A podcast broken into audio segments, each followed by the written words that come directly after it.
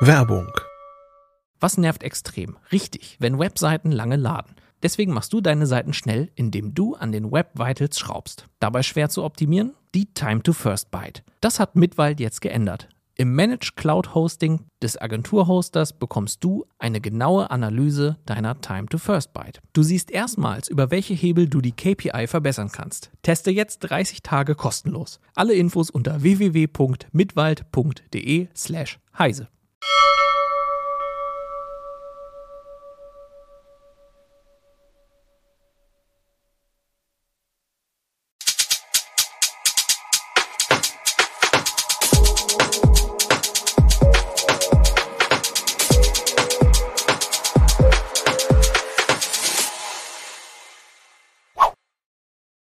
Hallo und herzlich willkommen zur Heise Show vom Donnerstag, 2. Februar 2023.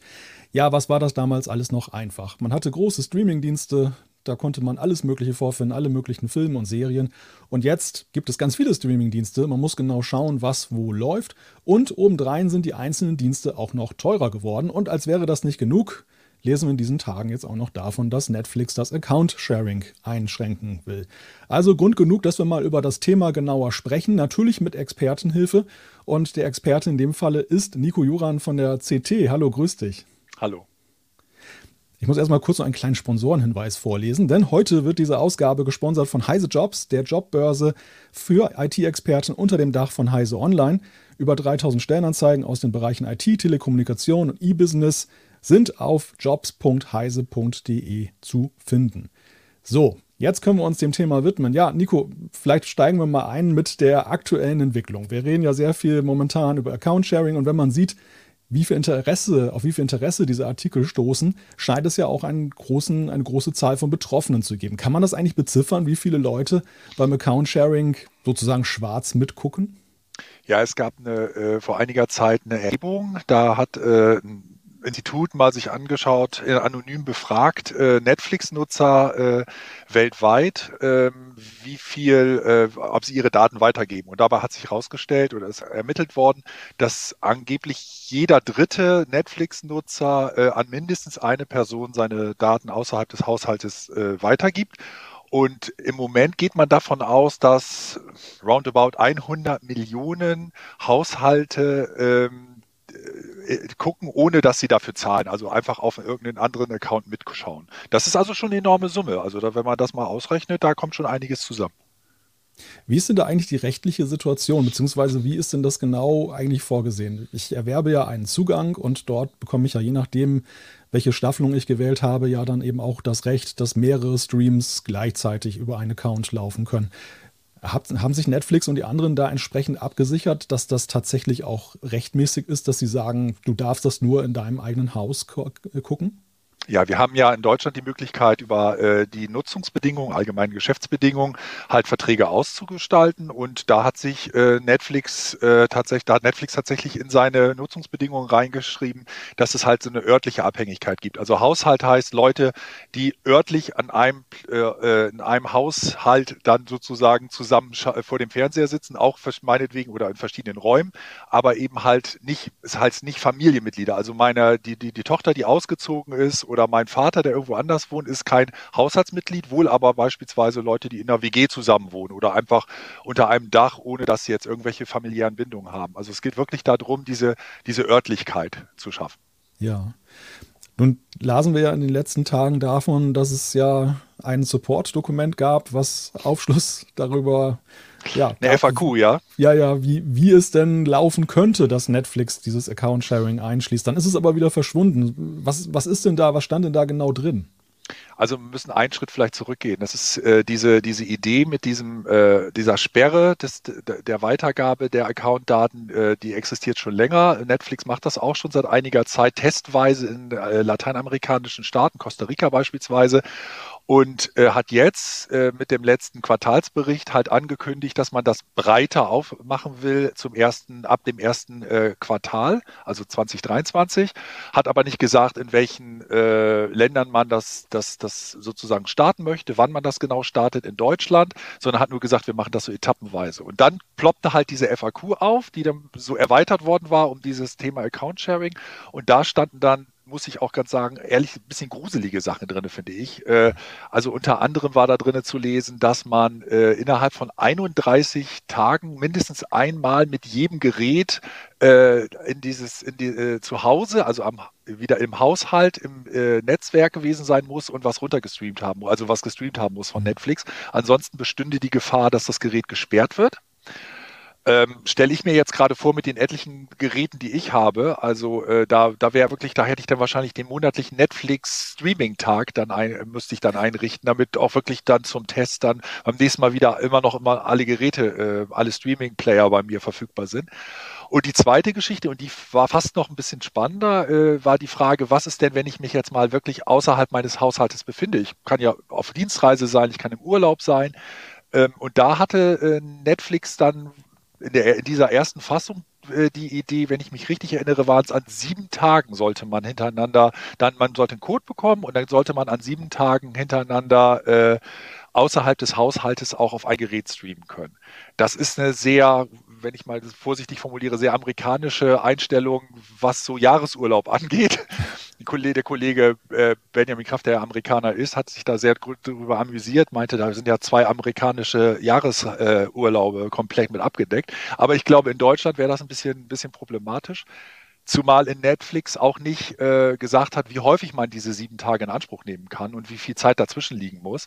Ähm, und das ist halt beides, sowohl diese 31 Tage als auch diese Geschichte mit dem, äh, mit der, mit den sieben Tagen äh, wieder verschwunden und gleich am nächsten Tag sozusagen. Und jetzt steht es da, ist ja eher schwammig. Also jetzt steht, es kann gesperrt werden und na, man muss halt eventuell dann schauen.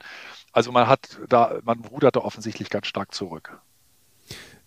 Das wäre meine nächste Frage, wie du das denn bewertest, dass Netflix da jetzt das wieder rausgenommen hat. Also es scheint ja auch aus deren Sicht dann wohl ein sensibles Thema zu sein, wo sie sich das, genau überlegen, wie weit sie gehen, oder? Natürlich ist das ein sensibles Thema und die wissen natürlich, äh, ich, ich möchte nicht wissen, wie viele Leute da in der Hotline angerufen haben und wie viele da schon mal pro forma gekündigt haben.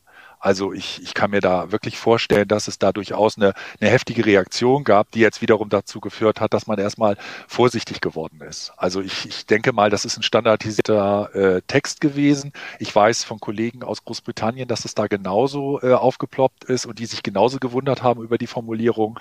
Und ähm, ich, ich kann mir vorstellen, also gerade in, in Deutschland hat das, hat das sehr hohe Wellen geschlagen. Und ähm, ich glaube nicht, dass das bei den Leuten gut angekommen ist. Also ich, es gibt sicherlich eine, einige Leute, die verstehen, dass Netflix das jetzt nicht mehr so weitermachen, äh, mitmachen möchte und alles erlauben will. Aber so eine radikale Geschichte, dass ich mich halt regelmäßig jetzt irgendwo anmelden muss, damit meine Geräte nicht gesperrt werden oder ich irgendwie meinen Dienst, den ich ja bezahle monatlich, um Erlaubnis bitten muss, dass ich mal sieben Tage, mehr als sieben Tage äh, am Stück außerhalb meiner Wohnung schaue, das finde ich schon, finde ich schon sehr drastisch. Ich sehe gerade im Chat, Sir Fax hat auch geschrieben, also müssen alle Haushaltsmitglieder dasselbe VPN nutzen.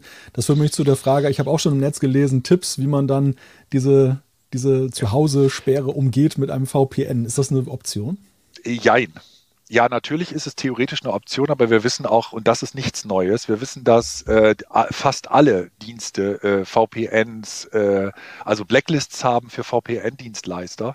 Und wir haben zum Beispiel vor einiger Zeit einen ganz heftigen Fall gehabt von einem Leser, der auf so einer Blacklist gelandet ist, obwohl er gar kein VPN benutzt hat, weil einfach irgendwie, er war bei so einem kleinen Provider, so ein Dorfprovider, hätte ich mal gesagt, äh, und da, die, der ist halt aus Versehen auf dieser Blacklist von Netflix äh, gelandet und dann ging da gar nichts mehr. Also dann werden die, werden, wird das ganz stark eingeschränkt bei einigen Diensten, Paramount Plus, Amazon Video zum Beispiel auch. Da, da fliegst du dann teilweise komplett raus, kannst gar nichts mehr machen. Also das wird natürlich dann so, ein, so eine Geschichte, so, so ein Katz- und Maus-Spiel werden zwischen Netflix und den VPN-Anbietern. Aber ja, natürlich ist es eine Lösung, aber wir dürfen, dürfen natürlich nicht vergessen, ähm, nicht jeder, der jetzt Daten benutzt äh, oder Zugangsdaten benutzt von irgendjemandem, ist dann aber auch so fit, dann halt sich ein VPN einzurichten mhm. oder es lässt sich dann auch nicht überall so einfach einrichten. Also ich könnte das für meinen Schwiegervater mir zum Beispiel jetzt schwerer vorstellen, da jetzt erstmal großartig zu fummeln, bei dem irgendwie, der über den Fernseher guckt, äh, da jetzt VPN und was weiß ich was einzurichten, nur damit der dann irgendwie weiter Netflix schauen kann. Das wird wahrscheinlich der Punkt sein. Die, die breite Masse wird dann trotzdem davon ausgeschlossen und das sind dann eher die Tech-Affinen, die halt sich dann zu helfen genau. wissen.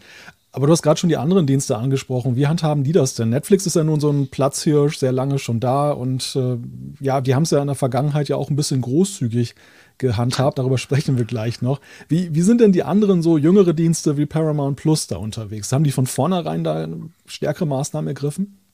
Ähm, was ganz witzig ist, ist, dass ja eigentlich die Idee, dieses, dieses Account-Sharing zu unterbinden, gar nicht von Netflix kam, sondern die ersten, von denen wir da gehört haben, die das angekündigt haben, war Disney Plus.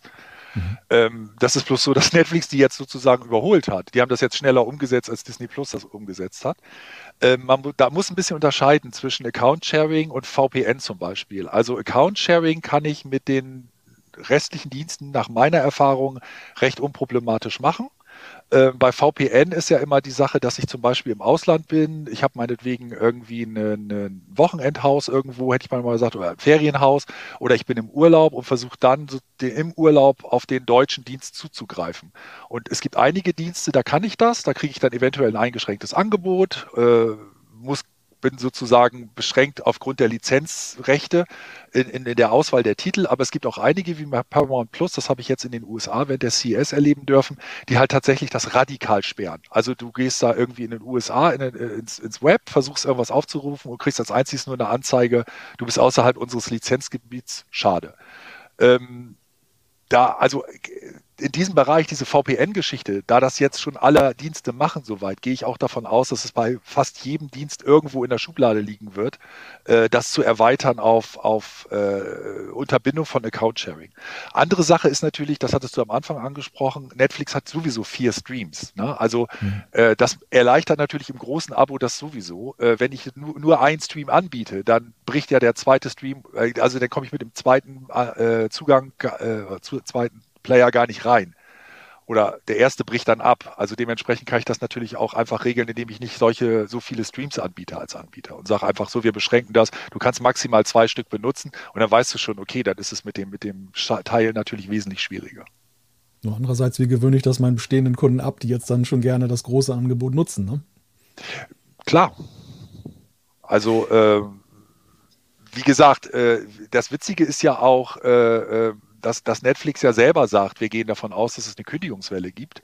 Aber die haben halt diese Vorstellung, und das, da sagen sie, das hätte sich in Lateinamerika schon gezeigt, sie haben halt diese Vorstellung, dass halt die Leute dann äh, zwar kündigen, das große Abo, aber eben halt die Leute, die, die mitgeguckt haben, dann ihrerseits Abos abschließen. Also, dass sich das wieder ausgleicht und sogar für sie, das ist ja die Idee, sonst bräuchten sie den ganzen Quatsch ja nicht machen, im, mhm. am Ende das für sie sogar positiv ist. Also, sie nachher mehr einnehmen, mit mehr Abos dastehen oder mit in der Summe mit mehr, äh, besser dastehen als in der aktuellen Situation. Also eine Gleichung, wo wir mal abwarten müssen, ob sie aufgeht. Ja, ich gucke mal auf den Chat. Herzliche Einladung auch an alle Fragen zu stellen und Anmerkungen zu schreiben. Und einige gibt es da schon. Zum Beispiel die etwas humorvoll gemeinte Frage, ob man denn jetzt künftig Urlaub bei Netflix beantragen muss. Das ist faktisch ja so. Also wenn du dir das, wenn du dir die erste FAQ durchgelesen hast, stand da was von und dann können sie einen Code beantragen. Also es ist faktisch dann tatsächlich so, ich möchte in Urlaub fahren und muss, möchte, muss mit meinem Dienstleister da absprechen, dass ich, äh, dass ich da in der Zeit einen Code haben möchte. Oder ich muss halt in Urlaub fahren und dann wird es gesperrt und dann gucke ich eventuell aus dem Ausland, wo ich jemanden in der Hotline erreiche, wenn es nicht automatisiert ist oder wie auch immer, ähm, und, und, und muss zusehen, dass das dann freigeschaltet wird. Das ist ja auch total unangenehm. Schöne Geschichte am Rande übrigens, die wir gestern beim Mittagessen hatten, dass ein Kollege erzählt hat, dass er bei einem, der, in, äh, ich glaube, Paramount Plus ein Account gehackt wurde von einem Kolumbianer und er soll sich jetzt immer an Paramount Paramount Plus Kolumbien wenden, um das ah. Pro Problem zu lösen. Das ist jetzt auch nicht unbedingt die beste Geschichte.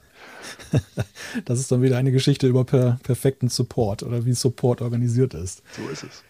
Ja, dann haben wir die Frage hier im Chat, was hat Disney Plus denn so geplant, um Sharing zu verhindern? Das wissen wir nicht. Also das wird, das, das wird ziemlich ähnlich sein äh, zu dem, was Netflix hat, aber da gab es nur die, die, die, äh, die Aussage, wir wollen, das, wir wollen das gerne auf Dauer verhindern, aber die haben sich da nicht in die Karten gucken lassen, wie das, wie das generell aussieht. Sowas ist auch schwierig. Wir werden auch äh, mehr wahrscheinlich das erleben, dass es in verschiedenen Stufen kommt. Also Stufe Nummer eins zum Beispiel ist, die reine IP-Adresse wird normalerweise nicht benutzt nur, sondern es wird eigentlich dann wahrscheinlich in den Accounts, die, werden die Geräte anhand ihrer, ihrer äh, äh, Seriennummer, hätte ich beinahe mal gesagt, anhand ihrer MAC-Adresse zum Beispiel hinterlegt. Das heißt, äh, man wird da auch die Verbindung mit dem, mit dem Zuspieler herstellen äh, und daraus ergibt sich eigentlich ziemlich einfach äh, logisch, dass man anfängt mit Fernsehern.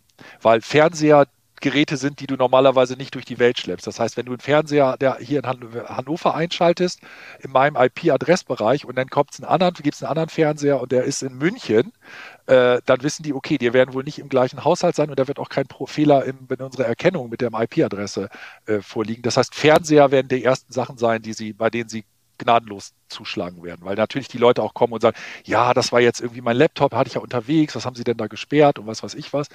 Fernseher haben sie einfach die, die, die größten ähm, Zugriffsmöglichkeiten und das ist am, am besten umzusetzen. Wird aber auch für uns zum Beispiel interessant, also zum Beispiel für die Kollegin Kuhlmann, wenn wir Fernsehtests machen und wir kriegen die zum Beispiel, die Fernseher, die Testgeräte von einer anderen Redaktion, dann setzen wir die eventuell zurück, richten da irgendwie, oder wir setzen die zurück, wir richten irgendwie einen Account ein und dann ist vielleicht eventuell die MAC-Adresse von diesem Fernseher irgendwo bei irgendeinem Dienst hinterlegt und Ulrike Kuhlmann kommt nicht mehr an, das, an diesen Fernseher ran, weil der irgendwie gesperrt ist oder was. Könnte noch spannend werden. Ein Traum ja. festgekoppelte Geräte an, an Dienste. Das ist doch, es gibt doch nichts Schöneres. Ja, dann haben, dann haben wir die Frage von Wolfgang. Innerhalb der EU müssen die Streaming-Anbieter doch Fair Use auf Reisen gewährleisten. Ich würde die Frage mal dahingehend erweitern. Wir haben ja jetzt äh, den, den Markets Act und den Services Act, die ja bevorstehen. Wirken die sich eigentlich auch auf das Geschäft der Streaming-Anbieter aus? Also sind die da auch äh, tangiert dadurch? Naja, also was wir wissen ist, es gibt ja, es gibt, man muss immer ein bisschen aufpassen. Ne? Also, äh, dass mir jemand was gewährleisten muss auf Reisen, bedeutet nicht, dass er mir mehr gewährleisten muss. Er muss mir das gewährleisten, was er mir am Ort meines Haushaltes sozusagen gewährleistet. Das könnte zum Beispiel über so eine Code-Geschichte gehen, dass mir das freigeschaltet wird, dass ich das beantrage. Aber sowas wie zum Beispiel, äh, es gibt, gibt keine, kein Zwang, dass jetzt äh, äh Netflix oder Amazon, die hier bestimmte Lizenzrechte erworben haben, mir dann plötzlich andere äh, äh, Rechte einräumen, nur weil ich irgendwie in Urlaub fahre nach, nach Großbritannien oder irgendwas. Also man muss da sehr aufpassen. Natürlich gibt es diese Sache, dass ich das benutzen kann, aber das beschränkt sich dann auf den gleichen Leistungs Leistungsumfang wie in Deutschland und es beschränkt sich dann eventuell auf irgendeine Technik, die ich sozusagen, wie, wo ich mich mit dem Betreiber äh, ähm, schließen muss und mit dem ich dann eventuell irgendwas aushandeln muss. Gibt es auch schon die humorvolle Anmerkung, dass das ja nach neuen Zusatzdienstleistungen für Reisebüros ja. aussieht. Also quasi zur Auslandsreisekrankenversicherung künftig den Auslands-Streaming-Schein oder so, dass man dann gucken genau. kann. Genau. Wird auch spannend sein, wie, wie leicht oder schwer das ist, äh, äh, dann zum Beispiel Geräte an- und abzumelden. Ne? Wir hatten im Vorfeld ja kurz vor der Sendung ja noch darüber gesprochen, dass wir immer mal erlebt haben, dass man auf Reisen dann plötzlich, was weiß ich, bei in irgendeinem Hotel oder im Airbnb erlebt, dass dann noch ein alter Account läuft. Also noch der, der, der Fernseher mit einem Netflix-App äh, ausgestattet ist, die, den noch irgendjemand eingeloggt ist, wird auch spannend, dass dann eventuell dadurch derjenige dann, wenn er wieder zu Hause ist, Probleme bekommt, weil mal, weil der nächste, der in dem, in dem Wochenendhaus oder in dem, in dem Hotel ist, dann einfach den Netflix-Account weiter benutzt. Ja. Ja, wir sprachen über Großzügigkeit. Wir gucken uns mal einen alten Tweet an, den Netflix im Jahr 2017 mal gepostet hat. Und zwar hieß es dort, ja, Love is sharing a password. Das da war man noch, da war man noch äh, die, die, coole, die coole Gruppe, glaube ich einfach. Äh, das ist, also der ist auf jeden Fall sehr schlecht gealtert.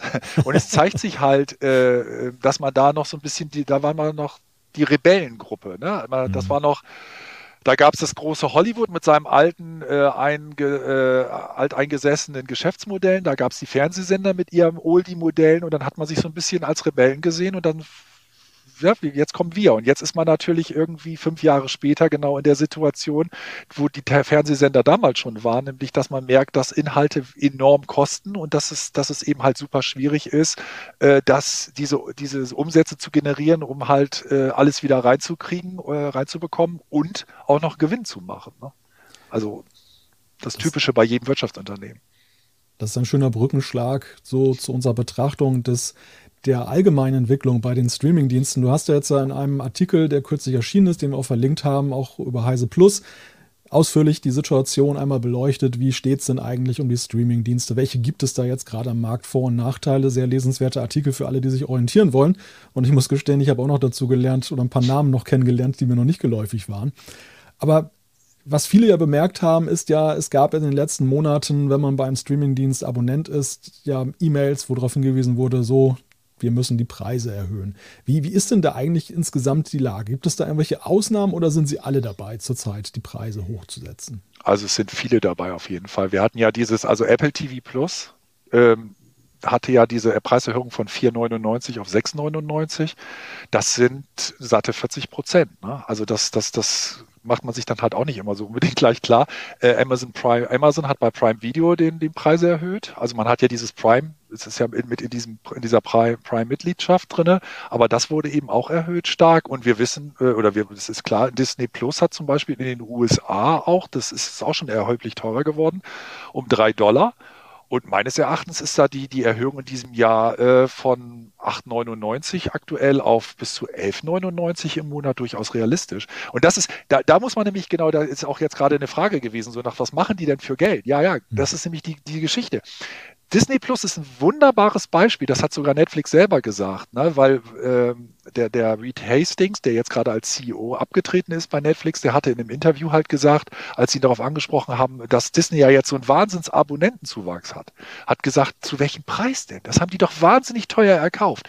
Die haben jetzt im dritten Quartal vergangenen Jahres, haben die über 12 Millionen neue Kunden weltweit hinzugewonnen. Ja, da denkt man erstmal, oh, Wahnsinn, toll. Aber gleichzeitig ein Verlust von 1,5 Milliarden US-Dollar eingefahren. Mehr als das Doppelte im Vergleich gegenüber dem Vergleichsquartal des Vorjahres. Das heißt, die machen nicht unbedingt dadurch, dass sie halt viele, viele Abonnenten haben, machen die jetzt nicht Wahnsinnsgewinne, sondern die machen teilweise extreme Verluste. HBO Max äh, ist, ist in den USA am Trudeln, hat überall angefangen, Geld, äh, äh, äh ähm, Geld einzusparen, wirklich Sachen wegzukürzen. Das Problem ist halt, alle wollen sie mit Originals, die Leute also Exklusivtiteln, die sie selber produzieren oder die sie exklusiv einkaufen, äh, wollen sie Leute anlocken und Leute binden. Aber die, der Markt an diesen Titeln, an dem, was, was überhaupt produzierbar ist, wird immer, immer kleiner. Wenn du dir heute anguckst, was, was Apple und andere äh, für, für irgendwelche Independent-Produktionen, für die du früher ein paar Millionen, es klingt so, als hätte ich sie mal eben, aber okay, also für die, für die du früher ein paar Millionen ausgegeben hast, da werden heute Spitzenpreise für äh, verlangt. Also die, die nehmen über 20 Millionen heute für, die, für einen Independent-Film wie Coda. Das hätte man früher nie bezahlt. Und da jeder hinterher ist, diese, diese, diese möglichst alles zu verfüllen, was irgendwie möglich ist, äh, steigert sich das immer mehr. Ich hatte auch irgendwann mal gesagt, ähm, ich habe so langsam das Gefühl, Sony Pictures, das ist so der einzige, das einzige große Hollywood-Studio, das in, in, äh, international noch keinen eigenen Dienst hat, bis auf so einen Demo-Kanal. Das könnten die großen Gewinner sein, weil die wirklich alle ihre Filme, alle ihre Serien, alle Produktionen einfach mal Lizenz, Lizenzen an alle verkaufen. Die sind da total offen. Jeder, der genügend Geld bietet, den geben sie das. Vielleicht sind die nachher die lachenden Dritten, die, die, da, die da die Kohle einstreichen. Und wie schlecht das ist, wie schlecht das teilweise läuft, da haben wir jetzt hier an Lionsgate Plus gesehen. Das ist Lionsgate ist ein Hollywood-Studio. Die sind außerhalb Deutschlands sind die wirklich groß und erfolgreich. Die haben sich so verrechnet mit ihrem Streamingdienst, der macht jetzt hier in, in Deutschland Ende März endgültig zu. Ja, einfach weil sich es nicht rentiert hat. Aber warum machen die Filmstudios das denn? Also bislang sind sie doch ja scheinbar recht gut damit gefahren, dass sie im Angebot auch der großen Streaming-Anbieter schlichtweg vertreten waren, oder? Ja, ähm, aber das ist halt diese, das ist ganz interessant. Du hattest das ja gesagt. Früher hatte man einen Dienst, einen großen Dienst und da war alles. Das war ja schon nicht wahr. Ne? Man hatte einen Dienst, aber man hatte scheinbar alles. Mhm das hat wirklich gut damit funktioniert, dass es dieses, dieses Gefühl gab von einer Seite von den Kunden, da bekomme ich alles, deswegen wurde Netflix immer erfolgreicher, die Leute sind hin, man war zufrieden.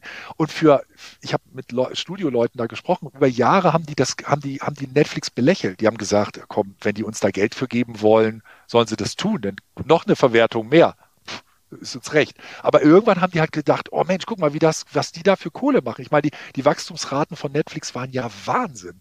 Also es ist ja, die sind ja hochgeschossen. Und dementsprechend, das, sowas weckt natürlich Begehrlichkeiten. Warum soll ich dem jetzt meine, meine Sachen verkaufen, meine, meine, die Lizenzen verkaufen, wenn ich jetzt das damit selber Kohle machen kann? Nachher hat so sowas wie Friends, hat irgendwie, was war es? 85 Millionen Dollar, glaube ich, hat ein Jahr lang oder so Friends die Lizenz gekostet. Da hat Warner natürlich gesagt, also wenn wir dafür schon so viel Kohle kriegen, mein Gott, dann machen wir doch das selber. Mhm. Dass die Leute rennen uns doch die Bude ein. Werbung was nervt extrem? Richtig, wenn Webseiten lange laden. Deswegen machst du deine Seiten schnell, indem du an den Web Vitals schraubst. Dabei schwer zu optimieren? Die Time to First Byte. Das hat Mitwald jetzt geändert. Im Managed Cloud Hosting des Agenturhosters bekommst du eine genaue Analyse deiner Time to First Byte. Du siehst erstmals, über welche Hebel du die KPI verbessern kannst. Teste jetzt 30 Tage kostenlos. Alle Infos unter www.mitwald.de/heise.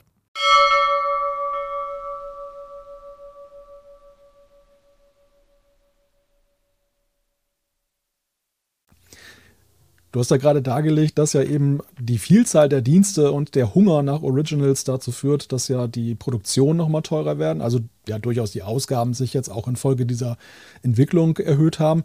Aber ist es vielleicht nicht auch so, dass wir so ein bisschen so in einer Bubble drin waren, dass wir dachten, hm, für 7,99 steht uns die Medienwelt offen und jetzt sehen wir allmählich, was das was so die wirklichen Preise sind. Also müssen wir uns darauf einstellen, dass das da in Zukunft noch viel höher gehen muss, damit es wirklich profitabel geht? Ich glaube persönlich, ähm, dass es die Hoffnung ist der, der, der äh, Dienste, dass sie alle erhöhen können, bis sie profitabel sind. Ich glaube aber nicht, dass das die Kundenschaft mitmacht. Also ich glaube, es gibt so eine gewisse Kulturflatrate, die jeder so im Kopf hat. Die mag vielleicht bei manchen bei 20 Euro, bei manchen vielleicht bei 30 oder sogar 50 Euro liegen, aber irgendwann ist da die Schmerzgrenze erreicht. Und äh, ich erlebe jetzt das, was ich lange Zeit nicht erlebt habe, nämlich dass Leute mich auch darauf ansprechen, äh, dass ja monatlich kündbar ist und dass es, dass es die beste Idee ist, einfach von, von Dienst zu Dienst zu springen. Und in dem Moment, wo die Leute das machen, äh, kann die Rechnung für die Dienste nicht mehr aufgehen. Das ist einfach so. Und das, wir, wir werden einfach ein Dienstesterben erleben. Wir werden einfach erleben, dass da einige kollabieren. Wir haben es jetzt mit Lionsgate erlebt, also Lionsgate äh, Plus erlebt. Ähm, schon 2020 äh, auf der CES hat ein äh, Vertreter von HBO Max gesagt, innerhalb der ersten, äh, innerhalb der nächsten fünf Jahre werden die ersten Dienste wieder dicht machen. Und genauso passiert's. Das wird nicht passieren, dass die Leute, also ich glaube nicht, dass, dass, dass, dass die Masse der, der Zuschauer bereit ist, weiß ich nicht, unendlich viel Kohle rauszuschmahauen, nur damit irgendwie jeder Dienst da überlebt. Ähm, nee, also schon gar nicht in Deutschland. In den USA ist man sehr gewohnt gewesen, sehr viel für, für TV auszugeben und es ist im Pay-TV schon immer sehr teuer gewesen, aber in Europa sehe ich das so nicht. Ja, und dazu auch ein Hinweis aus dem Chat, der ja nicht unberechtigt ist, dass wir in Deutschland ja eben auch ja generell die Rundfunkgebühren haben. Genau. Was uns ja vom amerikanischen Markt unterscheidet. Also wir geben ja durch doch sehr wohl ja schon jede, jeden Monat was für TV und, und, äh, und Radio aus. Aber ja, dann kommen die Die würde ich auch schon in diese Kultur-Flatrate reinrechnen. Tatsächlich, mhm. genau. Genauso wie zum Beispiel auch ein, auch ein Musikabo, Musikdienstabo. Also das wäre für mich schon, äh, gehört schon dazu. Vielleicht ist das auch das. Also wir sehen es bei Apple, wir sehen es jetzt bei RTL Plus. Ähm, es gibt auch immer mehr, mehr Ideen oder mehr, mehr Versuche, das so ein bisschen breiter aufzustellen. Also zu, Apple sagt dann, macht das doch zusammen mit irgendwie Apple Music, macht es dann eben TV und dann noch vielleicht zwei, drei andere Sachen dazu. Wir erleben das bei Prime mit Amazon, wir erleben das bei RTL Plus, die jetzt RTL Plus Music bei dem größten äh, Paket mit reinbringen. Die versuchen jetzt einfach das auch ein bisschen zu bundeln, um einfach äh, äh, zu bündeln, um einfach äh, einige Leute anzusprechen, die dann sagen, ja, dann sehe ich das eben halt so mehr als ein Teil von vielen und bin bereit, da ein bisschen mehr, äh, bin bereit, da ein bisschen mehr Geld auszugeben viele Versuche, ich glaube, es bleibt aber wird bei vielen Experimenten bleiben. Und äh, sehr interessant ist auch in Deutschland, wenn Sky im Moment wirklich tatsächlich verkauft wird, so wie es jetzt, wie die Gerüchte ja schon lange beherrschen, dann wird es auch super interessant, wie es mit HBO Max, NBC Universal in Deutschland aussieht, die ja Peacock haben. Also dann wäre theoretisch das sogar denkbar, dass noch zwei Dienste in Deutschland starten. Also dann haben wir, dann sind wir bei mindestens zwölf großen Diensten. Ja, hervorragend. Gibt es denn da schon so Entwicklungen, die man absehen kann, was sich in diesem Jahr tun wird in, in, in der Zahl der Dienste? Du hast gerade gesagt, es werden eher tendenziell noch mehr Dienste. Gibt es dann aber auch schon Kandidaten, wo man sagen kann, hm, wenn das jetzt nicht mal, wenn das Ruder da nicht umgedreht wird, dann wird das aber zappenduster noch in diesem Jahr? Oder sind die Namen zu groß, die können sich das leisten? Das ist schwer einzuschätzen. Also ich mhm. möchte hier auch kein Tod reden oder was weiß ich was. Äh, Wäre ein gutes Beispiel, dass es, dass es nicht mehr so einfach ist, ein Dienst, vielleicht als, als, als Gegensache dazu, aber ein gutes Beispiel, dass es nicht mehr so einfach ist, einen Dienst einfach zu starten und zu sagen, so, jetzt sind alle damit glücklich. Es war ja Paramount Plus. Ähm, die, die haben eigentlich ein ganz nettes oder ein ganz schönes Angebot. Die haben für Star Trek-Fans sowieso eine Menge. Die haben aber auch interessante andere Serien, die Filme.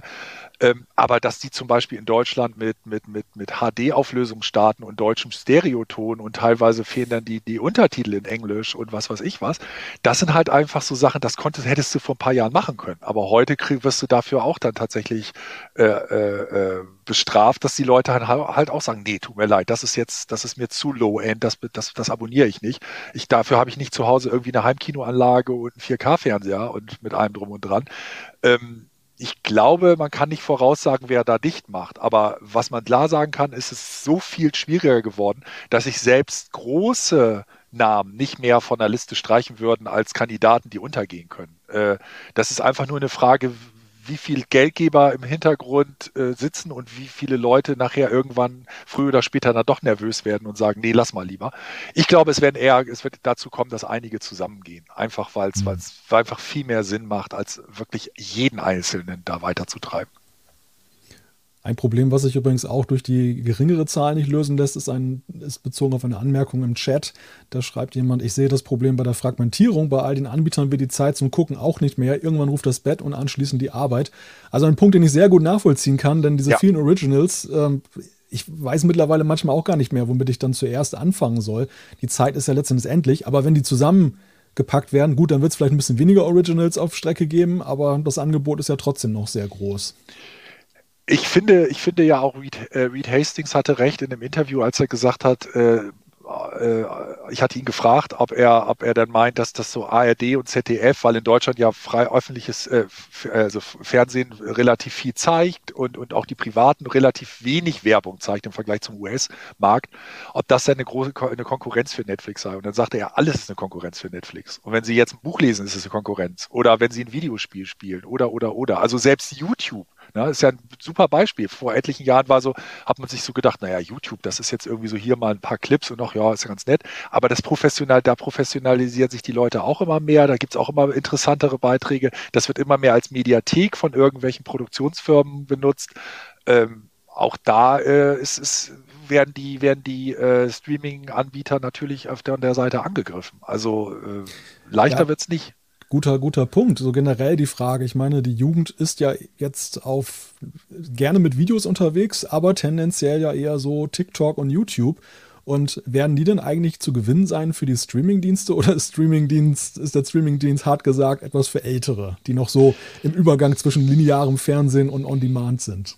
Ich glaube, ich glaube, dass ich, ich würde es nicht so extrem sehen. Natürlich ist es eventuell so, dass man sie mit, mit anderen Content anspricht, dass es eventuell Geschichten gibt, die, die, die sage ich mal, für die ältere Generation, in Anführungszeichen, zu der ich mich jetzt aber auch zählen würde, äh, mehr anspricht als vielleicht Leute, die jetzt sagen, ich, ich bin eher gewohnt, so clipartig irgendwas zu, zu konsumieren. Aber auch da haben die Streamingdienste sich ja darauf eingestellt. Also ähm, sei es jetzt irgendwelche Kurz, Kurz äh, ähm, Shows mit kurzen Inhalten, also mit kurzen Episoden oder sei es irgendwelche bisschen abgedrehtere Geschichten findet man ja zum Beispiel bei Netflix eine Menge. Also das ist jetzt nicht so, dass es jetzt nur die Anführungszeichen ältere Generation anspricht. Ich glaube, das Problem wird, wird eher sein, ähm, dass, dass äh, die Streaming-Dienste halt ständig versuchen müssen, so gut es geht, ein breites Publikum zu erreichen. Und das ist einfach wahnsinnig schwer. Wir erleben jetzt im Moment, dass, dass man Leute hört, die sagen, auf Disney Plus finde ich Marvel, ich finde Star Trek, ich finde irgendwie Disney selber, aber ich habe zum Beispiel das Gefühl, mir fehlt da total eine, eine richtige Erwachsenenunterhaltung. Ne? Da kommt mir auf Star zum Beispiel viel zu wenig, in dieser, dieser Erwachsenenbereich. Also im Moment so ein Vollausstatter, wo ich jetzt wirklich unterschreiben würde heute noch, der bietet mir wirklich eine komplette Bandbreite. Das ist Netflix noch am ehesten, aber selbst da sehe ich inzwischen mehr und mehr Lücken. Also mit einem einzigen Dienst wird es schwierig. Das ist aber, glaube ich, generationsunabhängig. Wir sprechen immer, immer wieder über den Namen Netflix, aber Netflix ist ja auch so durch seine schiere Größe auch ein Name, der manchmal fast schon synonym steht für das Thema Streaming, genauso wie Amazon Prime und noch ein paar andere. Wir haben ja Ende letzten Jahres ja den Vorstoß von Netflix gesehen, werbefinanzierte Tarife einzuführen. Da gab es ja doch ein ziemliches Hallo in der Frage einerseits, ist der Streaming-Nutzer überhaupt willens und geneigt, sich Werbung anzugucken, weil das ja immer so auch einer der Benefits war, dass ich eben werbefrei unterwegs bin, gleichzeitig aber eben der Charme der, der Lösung, dass ich eben weniger bezahle pro Monat. Und gerade in Zeiten von Preiserhöhung äh, ist das ja sehr attraktiv. Wie sind denn diese Tarife überhaupt eingeschlagen so im Markt? Ja, hier muss man ein bisschen aufpassen. Äh, muss unterscheiden. Also Netflix hat aktuell keine komplett werbefinanzierten Angebote. Ne? Also wie zum Beispiel Amazon mit Freebie, wenn man so ausspricht. Freeview, ist das eigentlich Freebie? Oder egal. Ähm, Freebie. Ähm, man bekommt das Basisangebot jetzt mit Werbung etwas billiger. Also ich bezahle 4,99 statt 7,99. Und dadurch, dass es eben halt billiger ist, aber eben nicht komplett kostenfrei, glaube ich, ist einfach diese, diese, diese, äh, muss man sehen, die Leute es ein bisschen anders als, als zum Beispiel so ein komplett werbefinanziertes Angebot. Weil solange ich noch irgendwie was zahlen muss, schaue ich mir dann an, äh, wie viel Werbung muss ich mir dafür angucken? Nervt mich das jetzt sehr? Ist das, ist das, finde ich das jetzt eigentlich schon total bescheuert? Äh, gehe ich eigentlich davon aus, dass ich für dafür, dass ich da 4,99 äh, äh, bezahle, dass ich da eigentlich wesentlich weniger Werbung kriegen äh, angeschauen müsste. Deswegen, also es gab, es gibt jetzt keine aktuellen Zahlen, aber es gab kurz nach dem, nach dem Start von diesem Basisangebot äh, mit äh, Abo mit Werbung, gab es halt in, in, den USA Berichte, äh, dass Netflix nicht die notwendige oder versprochene, sagen wir es so rum, versprochene äh, Zahl an Zuschauern erreichen konnte. Und deswegen habe man äh, Werbe, äh, äh also Leute, die Werbung geschaltet haben, Teile ihrer, ihrer, ähm, äh, ihres Geldes wieder zurückgezahlt. Ähm, der neue CEO oder Co-CEO hat jetzt gesagt, ja, nee, das, das wäre zwar so gewesen, aber das wäre zu früh beurteilt äh, gewesen das ist schwer einzuschätzen. Ich glaube, diese rein finanzierten Sachen muss man halt schauen. Also das kann funktionieren, aber damit werde ich irgendwie nicht alle erreichen. Ich glaube, die meisten Leute sind einfach super genervt, vor allen Dingen, wenn es um Unterbrechung geht. Also mal vorher irgendwie was sehen, das kennen wir ja von Sky Q, nervt da auch schon teilweise extrem. Aber wirklich Unterbrechung, wie das in den USA ist, wo man wirklich dann, wodurch sich ja auch so ein Filmabend extrem verlängert und man immer wieder rausgerissen wird. Äh, ich, ich sehe da keine große Chance für den, für den deutschen Markt, gebe ich ganz ehrlich zu. Mhm. Blicken wir mal so ein bisschen auf die einzelnen Dienste. Ähm, wir können natürlich jetzt hier alleine von der Zeit, aber wir wollen auch nicht über jede Einzelheit sprechen. Dafür gibt es ja den wunderbaren Bericht, den du geschrieben hast. Aber du schaust ja regelmäßig ja auf die Streaming-Dienste und äh, ja, fast zusammen so, was bieten die, wie, wie unterscheiden die sich. Gibt es da irgendwelche besonderen Besonderheiten, die dir jetzt in diesem Jahr aufgefallen sind bei der Auflistung? Und wie, ja, für wie chancenreich hältst du denn gerade so die kleineren im Vergleich jetzt zu den großen, über die wir jetzt viel gesprochen haben? Naja, die kleineren ist halt ein bisschen schwierig zu sagen. Groß sind ja die meisten da schon. Also international mhm. gesehen sind das, sind das ja alles ziemlich viele Schlachtschiffe. Klein wäre ja fast nur für, für deutsche Verhältnisse RTL Plus und Join. Das ist das Angebot von Pro7 Sat 1. Ähm, bei RTL Plus und, und Join kommt aber dazu, dass das nicht unbedingt geschaut wird oder von den wenigsten, glaube ich, geschaut wird, weil man da drinnen irgendwelche internationalen Blockbuster oder sowas sehen möchte. Zumal die teilweise äh, dann auch gar nicht in, in, in der Originalsprache angeboten werden, teilweise nicht mit Untertiteln und solche Geschichten. Das sind einfach ein bisschen erweiterte Mediatheken, wo ich, wo ich dann auch Sachen, die ich verpasst habe im Fernsehen, ohne Werbung dann zum Beispiel auch nach oder ohne Werbeunterbrechung, muss man wieder vorsichtig sein, teilweise nachgucken kann. Ähm, oder eben halt teilweise das auch habe, dass ich so die Möglichkeit habe, Folgen schon vorher zu sehen. Damit spreche ich natürlich auch Leute an, die jetzt Fans von irgendwelchen Geschichten sind, die jetzt wöchentlich kommen und sagen, Mensch, wenn ich die fünf Tage vorher sehen kann, das ist super. Ähm, bei den anderen großen, Anb äh, bei den anderen Anbietern haben wir ja sehr viel, viel große. Ähm, Apple TV Plus ist noch der kleinere von den, von den größeren sozusagen. Deswegen ganz interessantes Geschichte, weil ich finde, dass sie halt, äh, also zum einen sehr besonders, weil sie nur Eigenproduktion und exklusive Titel haben. Die haben also keine Katalogtitel, nichts, was, was irgendwie gut abgehangen ist und was sich dann irgendwelche Fans anschauen. Ähm, sondern haben nur Exklusivtitel, kommen mit nicht so, nicht so wahnsinnig vielen Titeln raus wie, wie Netflix, Amazon Prime oder andere Anbieter, die jede Woche da irgendwie neue Sachen reinspeisen und sehr viele auch teilweise. Ähm, aber machen meiner Meinung nach sehr interessantes Angebot für, für, für Leute, die sagen, ich möchte auch mal irgendwie ein bisschen, bisschen abseits des Mainstreams sehen, hatten auch sehr interessante Serien schon und haben enorm großen, große Qualität, also enorm hohe Qualität für einen Streamingdienst. Also 4K, Dolby Vision, Dolby Atmos für Deutsch und Englisch, also 3D-Sound ist bei denen alles total, total normal. An der untersten Stufe Ende steht zurzeit äh, von Sky Wow toller Name, wow, äh, der Dienst, den man halt monatlich kündigen kann, der aber äh, wirklich von der Auflösung her, vom Ton her äh, nicht so super dasteht. Also mir persönlich ist das, ist das, ist das in der Regel zu wenig. Dazwischen ist dann Amazon, äh, hat immer wieder, finde ich, sehr interessante Sachen, ist sehr auf, die, auf den Bereich Erwachsenenunterhaltung in Anführungszeichen, also sehr, sehr erwachsene Serien letztens auch wieder. Ähm, äh, mehrere gute, interessante äh, äh, Serien reingebracht. Ähm, was ich alles ein bisschen schade finde, ist, dass, dass die Serie, dass die, dass die Anbieter ähm, in letzter Zeit eben die Preise erhöhen, aber sehr wenig teilweise auf die deutschen Kunden eingehen oder deutschsprachigen Kunden eingehen. Ähm, also ich würde mir zum Beispiel tatsächlich auch wünschen, dass das Dolby Atmos als 3D-Sound-Fan dann auch tatsächlich für, für die deutsche Grundfassung und das ist zurzeit zum Beispiel bei fast keinem Anbieter so. Also Apple TV Plus macht das. Mhm. Äh, bei Netflix habe ich zurzeit etwa eine, ein Original pro Monat. Und das war's. Dein Rest habe ich Dolby Atmos nur äh, bei Disney Plus auf Englisch. Bei Amazon Prime kannst du es komplett fast vergessen. Ähm, ähm, Sky Q hat es teilweise noch, das stimmt. Da, da gibt es auch noch Deutsch, äh, aber auch nur bei ganz, ganz großen Originals wie jetzt Last of Us, zum Beispiel The Last of Us. Das ist vielleicht ein guter Punkt, um mal so, so eine Making-of-Frage einzuwerfen. Dafür, ja. Und für uns, äh, die wir ja immer Artikel schreiben, sind ja viele Dinge recht selbstverständlich. Aber wie nähert man sich dann eigentlich so einem komplexen, umfangreichen Thema mit so vielen Protagonisten jetzt wie, wie den Streaming-Diensten? Wie entsteht so ein Artikel? Also der entsteht komplett anders als der Durchschnittsartikel, muss ich ganz ehrlich sagen. Also sowas von, ich suche mir jetzt ein paar Testkandidaten zusammen und dann schaue ich mir die mal an, wie das, wie das durchaus bei, bei einigen Sachen machbar ist, wo ich dann sage, okay, das mache ich dann über zwei Monate oder, oder so und so viele Wochen. Ähm, das ist hier meiner Meinung nach nicht möglich. Ähm, also ich bin rund um die Uhr mit dem Thema beschäftigt. Ich habe Blog privat dazu noch. Ich mhm. treibe mich in den einschlägigen Foren rum.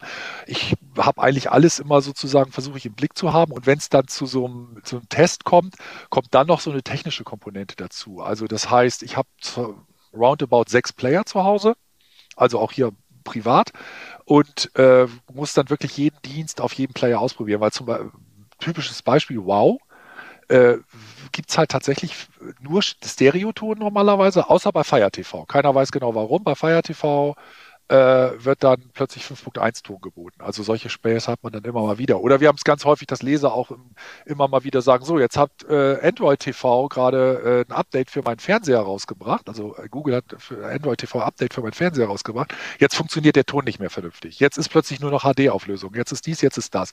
Oder irgendwelche Leute sagen, ah, ich habe mir einen Receiver angeschafft, äh, sie haben das falsch berichtet. Da ist ja in Wirklichkeit 3D-Sound. Bei meinem Receiver steht da Dolby Atmos, wo ich dann hingehe und sage, nee, das ist jetzt ein Abmixer und das wird immer angezeigt. Also es ist, es ist ein rund um die Uhr Thema. Da kann ich mich praktisch jeden Tag mit beschäftigen. Mhm. Ja, es zeigen ja allein jetzt schon die Beispiele mit der Detailtiefe, was da eben alles an Punkten auf einmal auf einen zukommen kann. Du, es ist ja auch, es ist ja auch so, dass wenn du einen Blick drauf werfst und du machst, du guckst dir es nur teilweise oberflächlich an, wirst du auch, ich will jetzt nicht sagen täuschen, das will ich jetzt überhaupt nicht sagen, aber wenn du dir zum Beispiel anschaust, die reine Menge, mit der gerne beworben wird. Wir haben so und so viel tausend Filme angeboten oder mehr, als sie jemals gucken können. Und dann schaust du dir drauf, zigtausend Sachen und dann guckst du dann irgendwie bei, bei einigen Anbietern und dann sind die nur im, indischen Original, hätte ich mal gesagt, mit Untertiteln. Oder dann sind da irgendwelche Sachen, zwielichtige Dokumentationen, die billig aufgekauft wurden, die kein, die total absurd sind und die irgendwie bei Internet Movie Database 3,0 Punkte Wertung haben, weil einfach das, das gefüllt wird. Heutzutage gibt es ganz viele Dienste, die auch, die auch ihr, ihr Angebot mit Schrott füllen, um einfach, damit es einfach auf der Startseite damit viel aufploppt. Ne? Das ist einfach mhm. so. Sprechen wir so im letzten Abschnitt noch so ein bisschen über praktische Lebenshilfe, wenn es um die Auswahl des Streaming-Dienstanbieters geht. Ja, wovon sollte ich denn, wenn ich jetzt vor der Wahl stehe, meine Auswahl abhängig machen? Also was sind so Kriterien, die aus deiner Sicht interessant sind? Nee, es gibt ja zum ersten Mal, zum einen gibt es ja so ein bisschen so diese No-Brainer sozusagen. Also wenn ich jetzt Fan von Star Wars, Marvel oder Disney bin, dann komme ich nicht an Disney Plus herum äh, vorbei. Dann, ich kann ja jetzt sagen, okay, nehme ich mir jetzt irgendwas anderes, funktioniert nicht. Auf lange Sicht wird das für Star Trek-Fans genauso bei Paramount Plus äh, sein. Im Moment ist es so, dass das Amazon äh, da teilweise noch, äh, also Prime Video teilweise noch Lizenzen hat, die noch weiterlaufen und Verträge so dass da ab und zu dann noch irgendwie vor, vorab was kommt, bevor es bei äh, Paramount Plus erscheint. Aber das haben wir bei jedem Dienst so erlebt. Das wird, wird aber auf Dauer sich erledigt haben. Äh, weil ich HBO-Serie mag, The Last of Us, äh, House of Dragon und was weiß ich was, komme ich wiederum in Deutschland an Sky, also Sky Q oder dann eben Wow nicht vorbei. So, und dann RTL Plus, gleiche Geschichte, Join mit Pro7 Sat 1 auch wieder so. Also die wenigsten Leute werden einen einzigen Dienst haben können und dann eben halt alles darüber sehen, sondern das, das muss halt so ein bisschen der Geschmack entscheiden. Der größte Vollsortimenter war halt bis und ist bislang halt Netflix, das muss man einfach so sagen. In der erwachseneren Unterhaltung, möchte ich mal sagen, interessante Serien, Sachen, äh, interessante Serien und, und, und, ein paar ganz gute Filme und sowas. Ist auch äh, Amazon Prime spielt ganz gut mit. Apple TV Plus würde ich, würde ich mir auf jeden Fall mal anschauen, wenn ich, wenn, weil da wirklich sehr hochklassige äh, ähm, Produktionen drin sind. Generell ist für mich aber wirklich der einzige Tipp, äh, Leute, wirklich nutzt die, nutzt die Geschichte aus macht keine Jahresabos oder so. Nehmt diese Monatsabos und, und nutzt das aus, dass man monatlich kündigen kann. Ähm, dann ist man am wenigsten enttäuscht, ja. muss ich ganz ehrlich sagen.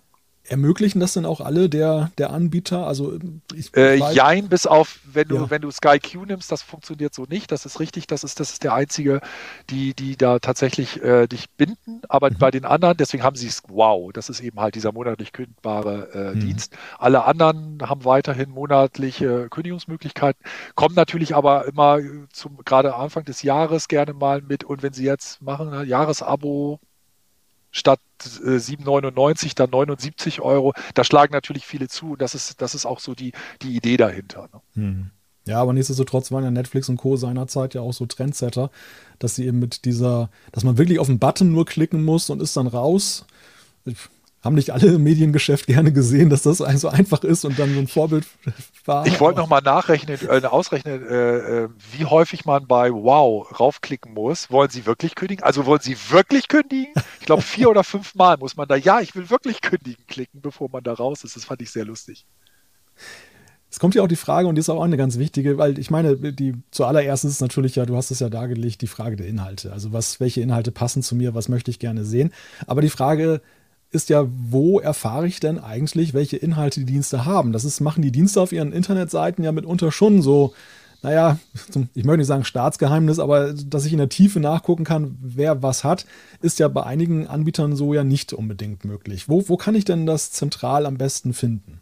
Die meisten Anbieter haben einfach schlicht und ergreifend grausame Oberflächen. Das muss man einfach mal so wirklich so wirklich sagen, wie es ist. Also wenn man sich überlegt, dass Netflix über Jahre mit seinem Empfehlungsalgorithmus geworben hat, äh, teilweise schafft der Dienst das ist jedenfalls meine Erfahrung, ist nicht mal seine äh, Titel, die er gerade äh, nagelneu äh, ähm, ins äh, Programm aufgenommen hat, vernünftig darzustellen auf der ersten Seite. Und ich finde es auch super nervig, dass es, dass es je nach, weiß nicht, ob das jeder weiß, aber je nach Gerät unterschiedliche Oberflächen zum Beispiel bei Netflix gibt. Also an meinem LG-Fernseher ist tatsächlich eine komplett andere Oberfläche mit einer, oder nicht komplett, aber eine, eine wesentlich andere Oberfläche, wo es einen Eintrag neu und beliebt, glaube ich, heißt der gibt. Den gibt es aber bei, bei anderen Player, die ich habe, überhaupt nicht. Also das ist beim Apple TV fehlt dieser Eintrag komplett. Also es ist, es ist sehr wirr. Äh, Amazon Prime auch totale Katastrophe mit irgendwie und hier wieder was gesortiert und da wieder was und da gibt es wieder das. Ähm, es gibt natürlich, klar, wer streamt es und äh, Just Watch sind die beiden großen Bekannten, die auch Apps haben, wo man sich informieren kann. Ansonsten äh, Heise bringt äh, zum Monatsbeginn immer das, was äh, bei den großen Diensten, was in dem kommenden Monat dann zu sehen ist. Ähm, ja, und natürlich, äh, ganz ehrlich, äh, Facebook ist, gibt es einige Gruppen, wo, wo man einfach sagen kann, da gibt es ganz gute Gruppen, wo man solche Empfehlungen abholen kann. Es ist aber auch immer schwierig, also mhm. weil es ist ja auch immer sehr individuell, was man mag. Also wenn jemand jetzt so überhaupt nicht auf Horror steht, kann ich dem nicht The Last of Us empfehlen, obwohl ich persönlich sage, super Serie, aber muss halt auch irgendwie vom Geschmack her passen. Übrigens guter Hinweis, wir haben ja gerade auf der Heise Startseite eben genau diesen Artikel, der jetzt darauf hinweist, dass zum Beispiel Star Trek Picard jetzt ja auch die letzte Staffel jetzt kommt und eben noch weitere Serien, die da jetzt am Start sind. Ja, letzter Punkt so in Sachen Empfehlung. Man wird ja immer konfrontiert mit diesen Features, dass gesagt wird, ach, nimm noch den besseren Tarif. Äh, einerseits hast du mehr Streams, okay, das kann man relativ leicht für sich entscheiden, ob man jetzt so viele Nutzer im Haus hat, dass das sinnvoll ist. Der andere Punkt ist eben der, da wird mit UHD und allem Möglichen geworben. Sind das so Punkte, wo das Versprechen auch qualitativ eingelöst wird? Also hat man den entsprechenden Gegenwert oder sollte man vielleicht doch genau überlegen, ob man jetzt so ja, qualitätsbewusst wirklich ist, dass man das, dass man das haben muss? Jetzt bin ich, bin ich Heimcineast mit einer eigenen 3D-Soundanlage zu Hause. ähm, ich würde jetzt sehr gerne antworten, ja, das ist total super, aber es ist, wäre leider extrem gelogen. Also ähm, ich, ich nein, das kann man so nicht sagen. Also ich persönlich würde, würde wirklich anfangen bei diesem Low-End. Äh, also was für mich einfach nicht geht, ist, dass das jetzt jemand irgendwie Stereoton anbietet oder so. Und natürlich sollte man auch die Möglichkeit haben, 4K, wenn man den 4K-Fernseher hat, 4K, vor allen Dingen mit HDR. Also mir geht es da gar nicht um die Auflösung. Ne? Also aber ich kriege ein kontrastreicheres Bild, ich habe ich hab mehr Farben, mehr Kont also erweiterten Farbraum höheren, äh, erhöhten Kontrastumfang, wenn ich halt sowas wie HDR10 oder Dolby Vision habe. Das ist mir persönlich wichtiger, als wenn ich jetzt sage, sehe ich wirklich die 4K-Auflösung. Das ist, das darüber kann man immer diskutieren. Ähm, ich brauche keinen 3D-Sound, wenn ich keine Dolby Atmos-Anlage habe. Das ist totaler Quatsch. Äh, aber was halt, was ich halt absolut unverständlich finde, ist, dass es 2023 Dienste gibt, die ernsthaft äh, Full HD und Stereoton bieten. Da, da brauchen wir gar nicht drüber diskutieren. Aber um auf deine Frage zu kommen, nein, die Qualität ist leider nicht, häufig nicht so, wie ich es wie ich's mir wünschen würde. Also Apple mhm. TV hatte ich schon gesagt, positive Aufnahme kann man aber auch an den Datenraten gut abmachen. Also wenn man da, wenn man die Datenraten misst, dann kommt man bei denen auf wesentlich höhere Werte als bei, bei praktisch allen anderen Anbietern. Ähm, es gibt immer wieder die Diskussion, ist Streaming so gut vom Klang, vom Bild, von allem wie beispielsweise eine Ultra HD Blu-ray? Nein, ist es nicht, äh, weil wir auch sind teilweise nicht die identischen Codecs. Ich habe äh, eine höhere Bandbreite, also eine höhere Datenrate und ich habe teilweise Codecs als Grundcodecs, die, die äh, verlustfrei komprimiert sind. Ähm, Streaming ist natürlich immer davon abhängig, dass da Daten durch eine relativ kleine Verbindung durch eine relativ schmalbandige Verbindung müssen. Und dementsprechend ist es ganz klar, dass es da auch immer Abstriche äh, geben muss, wenn ich zum Beispiel so eine Verbindung zu Hause nicht habe. Aber selbst mit, einer, mit der optimalen Verbindung äh, habe ich immer noch in Deutschland das Problem, dass ich, dass ich immer wieder erlebe, dass ich denke, das ist wirklich ein bisschen kaputt komprimiert oder Leute, ihr habt Dolby Atmos da drauf geschrieben, aber da ist nichts wirklich, was da oben aus der rauskommt. Das bringt nichts, dass ihr da irgendwie das einmal durch so einen Konverter schmeißt und dann irgendwie äh, da das, das Logo drauf klebt. Das, das, das, das ist kein Dolby Atmos. Das beantwortet schon die Frage, die auch im Chat gekommen ist. Liefern die Anbieter denn wirklich das bessere Audio oder wird man da auch übers Ohr gehauen, dass die einfach Stereoton upscalen auf 5.1?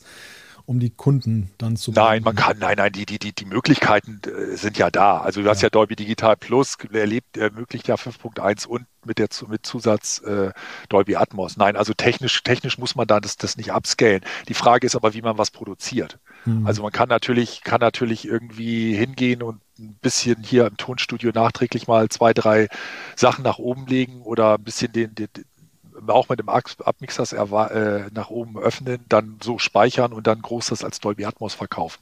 Das sind halt zwei verschiedene Paar Schuhe. Aber technisch, technisch ist es nicht so, dass es sein muss. Also es ist jetzt kein, kein Geschummel, muss man eigentlich nicht machen.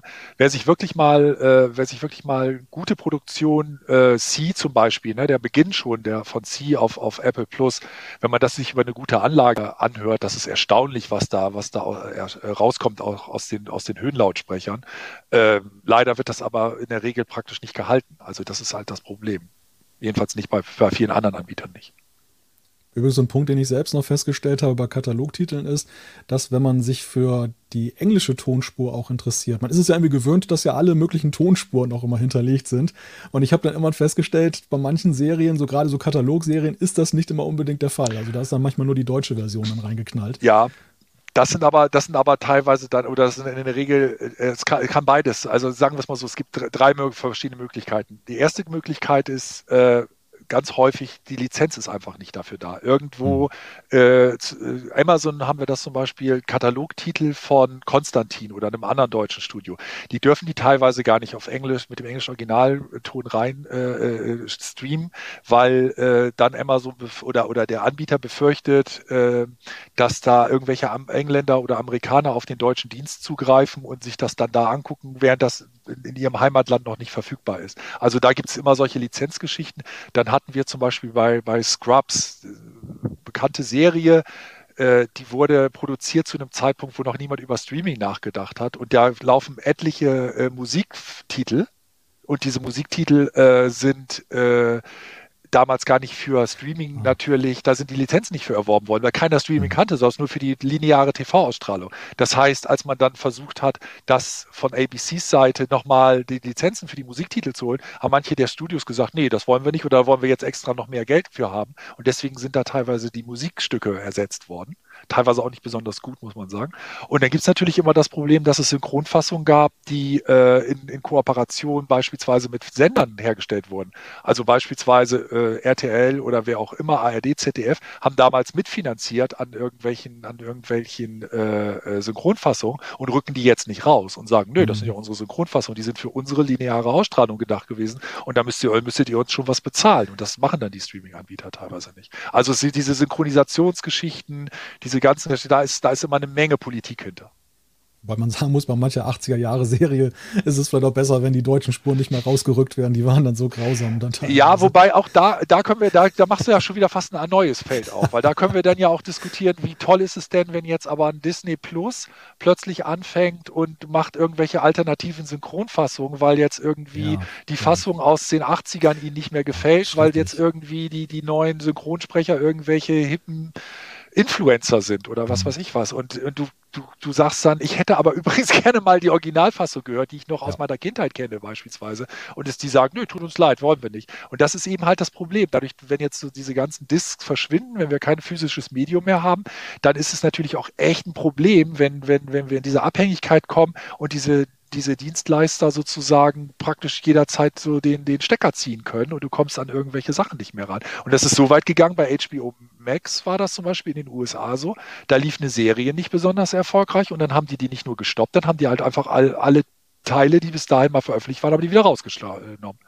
Und jetzt stehst du da und denkst, wow, super, das war's. Aber auch wenn das jetzt nach Opa erzählt von früher klingt, äh, tatsächlich ja. erinnere ich mich, bei Videokassetten war es dann damals auch teilweise so, dass die dann manchmal eigene Synchronfassungen gemacht haben, weil die ja, irgendwie nicht dann äh, auf einem Zeitstrahl waren mit den Fernsehsendern. Und dann, das war auch eine entsetzliche Erfahrung, wenn man dann diese Serie gekauft hat auf Videokassette und plötzlich waren die Stimmen völlig anders und waren auch schlechter. Ja, teilweise. definitiv. Also bei Synchronfassungen ist sowieso eine Menge Schindluder getrieben worden dann könnten wir auch noch anfangen mit der ganzen Geschichte, wo dann irgendwelche Wortwitze völlig falsch übersetzt wurden und das kommt vorne und hinten nicht mehr. Aber wie gesagt, diese nachträglichen Veränderungen, äh, sehr schön, dass George Lucas schreibt hier gerade äh, jemand, äh, der revolutionär ist mit dem Wechseln von, auf neue Medien. Ja, mit jeder neuen, das ist ja auch so eine Sache, ne? wenn der selbst, wenn der Regisseur dann plötzlich anfängt und sagt, so, mit jeder neuen Runde, wo was veröffentlicht wird, mache ich eine neue Fassung meiner bisherigen äh, Filme oder äh, dann denkst du ja auch, das kann einfach alles hier nicht mehr wahr sein, aber so ist es ja auch, klar. Also ein Thema, was noch viel mehr Tiefgang ermöglicht. Aber ich denke mal, so beim Thema Streaming-Dienste haben wir jetzt einen guten Überblick bekommen über die aktuelle Situation, über die Sache mit dem Account-Sharing. Und ja, ich denke mal, dass das schreit nach Fortsetzung dann irgendwann, dass wir mal drauf gucken, wie es weitergegangen ist, oder? Das wird immer dass ich glaube, da, da werden wir in diesem Jahr eine Menge erleben. Wir werden erleben, wie, wie Netflix, wie sich das entwickelt mit diesem Account-Sharing-Sperre. Äh, und ich bin sicher, dass Netflix wiederum von vielen anderen Diensten beobachtet wird, wie es so läuft. Also wie die Kündigungswelle da aussieht und ob sie damit durchkommen. Und sollen sie damit durchkommen, können wir davon, davon ausgehen, dass alle da nachziehen. Also da wird keiner sagen, da, nee, das mache ich nicht, da verzichte ich drauf. Also wenn sich da wirklich was umstrukturieren lässt, dass sie am Ende mehr Geld bekommen, das machen die definitiv. Im Chat habe ich übrigens auch noch den Appell gelesen, geht doch mal auch wieder ins Kino, da findet ihr auch schöne Qualität ja, vor. Aber auch da ist es leider Gottes so, dass es da sehr große Unterschiede gibt, was, was Kinos Oha. angeht. Also da könnte ich jetzt auch ein paar Horrorgeschichten von Kino erzählen, so ist es nicht. Aber ja, natürlich, klar. Wobei hilft dir ja nichts, wenn wir von Originals sprechen, die eben nicht fürs Kino gemacht sind, beziehungsweise ja. die teilweise dann nur sehr begrenzt im Kino laufen, damit sie irgendwelche Oscar-Chancen oder sowas kriegen. Mhm. Nico, ich danke dir für das erfreuliche Gespräch. Danke, dass du dabei warst hier in der Heise Show. Auch Dank, danke an alle, die beigetragen haben mit Chat-Beiträgen von Fragen und Anmerkungen. Das war die Heise Show für diese Woche vom 2. Februar. Wir können uns gerne wieder hören und wieder sehen. In der nächsten Woche am Donnerstag ab 12 Uhr wieder live und natürlich im Podcatcher eurer Wahl. Die Heise Show. Bis dann. Tschüss, macht es gut. Ciao.